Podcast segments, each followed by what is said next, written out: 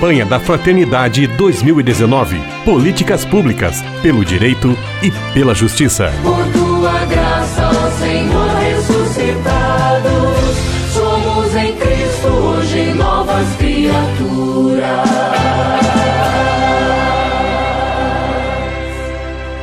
Com muita alegria, todos os anos, nossa província franciscana produz esta série de entrevistas sobre o tema da campanha da fraternidade do respectivo ano, este ano, Fraternidade e Políticas Públicas. E hoje temos a alegria de receber o Frei Vitório Mazuco. Ele é mestre em teologia espiritual, especialista em teologia e espiritualidade franciscana e se dispôs a estar conosco também para conversarmos sobre o tema. Paz e bem, Frei Vitório, que bom tê-lo aqui conosco. Paz e bem bem, Frei Medela, paz e bem a todos aqueles que nos acompanham aí em suas casas. Um grande abraço para todos. Frei Vitório, de que maneira as ações de São Francisco elas podem inspirar a participação política dos cristãos e franciscanos hoje?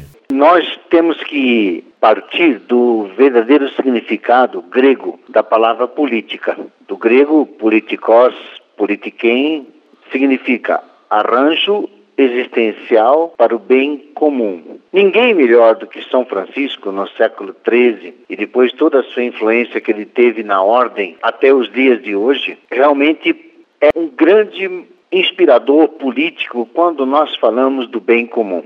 Francisco sempre pensou a verdade a partir da fraternidade, a justiça a partir da fraternidade, a partilha a partir da fraternidade. De modo que a política de Francisco é a política da construção, da reconstrução da boa convivência e de levar a sério a grande inspiração que ele teve em 1205, a partir do diálogo ao ouvir a convocação da fala e dialogar com o crucifixo em São Damião. Francisco vai, reconstrói a minha casa. Adaptando aos tempos de hoje, nós podemos dizer: Francisco vai, reconstrói a minha casa comum, reconstrói a nossa casa comum. E Francisco sempre pensou a dimensão comum de toda a atuação humana. Ele não trabalhou sozinho, esteve em comunhão com os necessitados do tempo.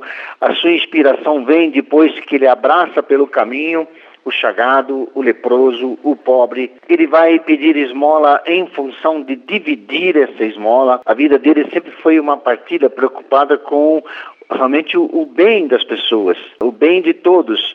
De modo que Francisco é, sim, um inspirador político a partir do momento em que a verdadeira política é a expressão maior da caridade, do amor e da preocupação com a beleza e dignidade do humano, a beleza e dignidade da convivência social e a beleza e a dignidade da convivência com todas as criaturas, com todos os seres. Frei Vitório Mazuco, inclusive Francisco escreveu uma carta aos governantes. Eu gostaria que você falasse um pouquinho sobre este importante escrito de São Francisco de Assis. Pois é, Frei Medela, essa carta, um tanto assim desconhecida nos dias de hoje, é uma carta muito atual.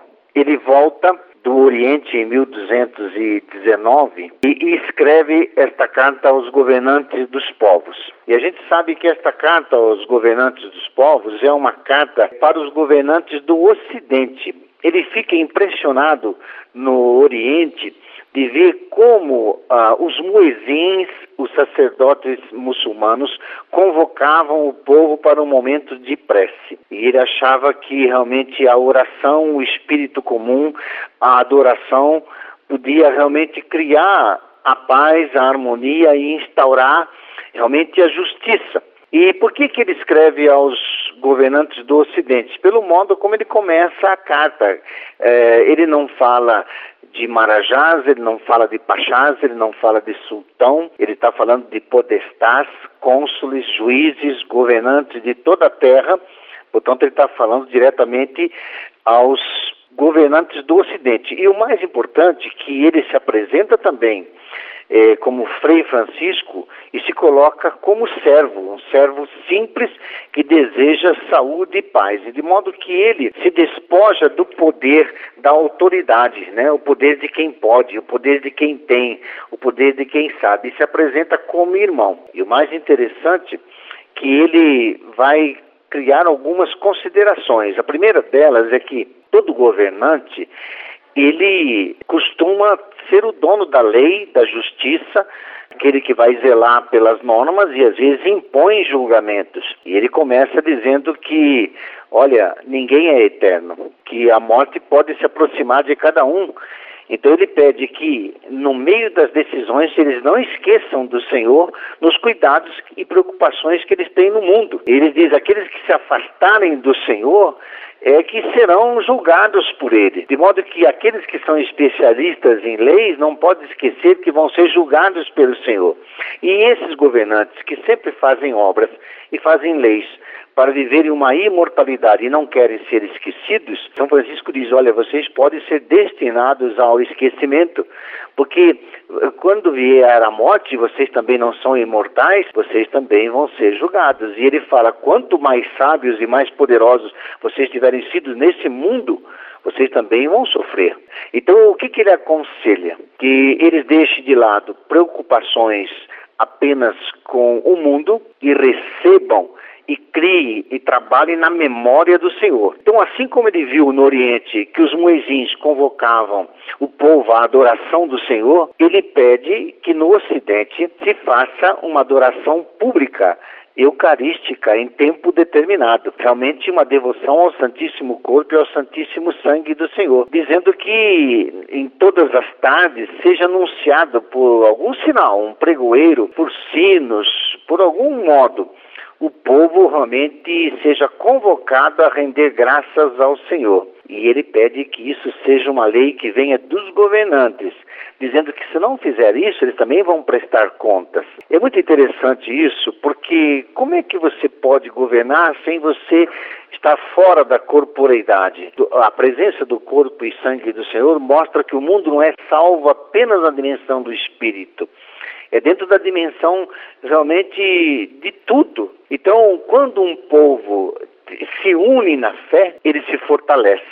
É isso que ele está pedindo ao governante de todos os povos. É uma carta inédita, fantástica e que merece um, um grande aprofundamento. Frei Vitório Mazuco, muito obrigado pela sua participação. Nós vamos continuar tratando este interessante tema aqui em nossa série, a relação entre São Francisco e o mundo da política, que lições que o Santo de Assis pode trazer ainda para nós hoje. Por enquanto, muito obrigado, um grande abraço, paz e bem. Paz e bem a todos aqueles que nos acompanham por esse nosso programa.